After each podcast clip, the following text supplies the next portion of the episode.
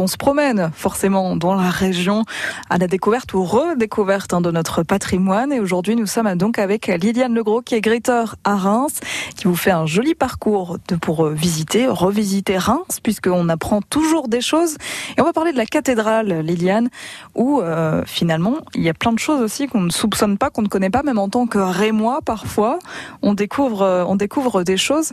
Vous me disiez hors à l'instant qu'il y avait un labyrinthe. Alors, au sein de la cathédrale. Qu'est-ce que c'est que cette histoire D'où ça vient alors, bah, le, un labyrinthe, c'est, ça vient des Grecs. Hein, mhm. voilà.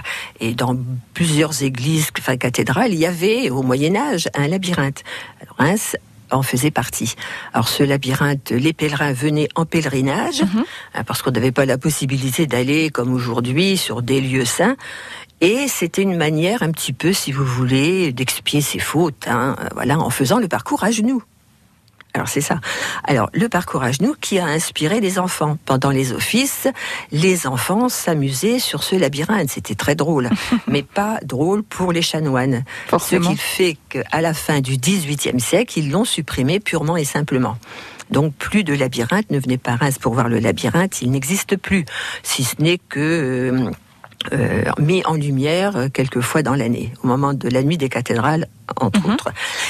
Mais mon histoire est très belle parce que ce, lot, ce labyrinthe, le tracé du labyrinthe, on le voit dans toute la France. Mais comment alors ben Voilà, c'est ce que je pose. Je pose toujours la question aux touristes qui sont là. On le voit dans toute la France, dans votre ville, entre autres. Si, euh, alors ils sont surpris. Qu'est-ce que c'est?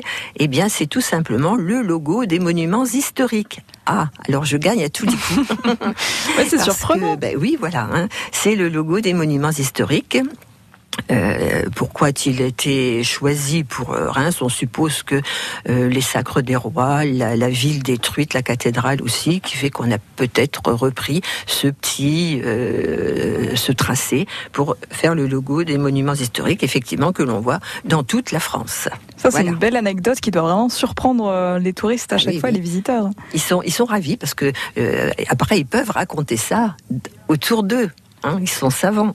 Et qu'est-ce que vous leur faites découvrir euh, d'autres dans cette cathédrale euh, auxquelles ils ne pourraient forcément pas faire attention en passant comme ça rapidement Alors vous avez le vitrail du Champagne aussi mhm. qui a été posé en 1954 après la Seconde Guerre mondiale et offert par la Corporation des Vignerons.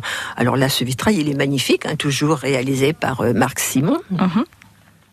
Et hum, alors je l'ai fait, là je l'ai fait travailler, mais les touristes, je leur fais chercher bien le remueur de bouteilles. Hein. Je leur montre euh, le, petit carré et ils doivent me dire ce que c'est.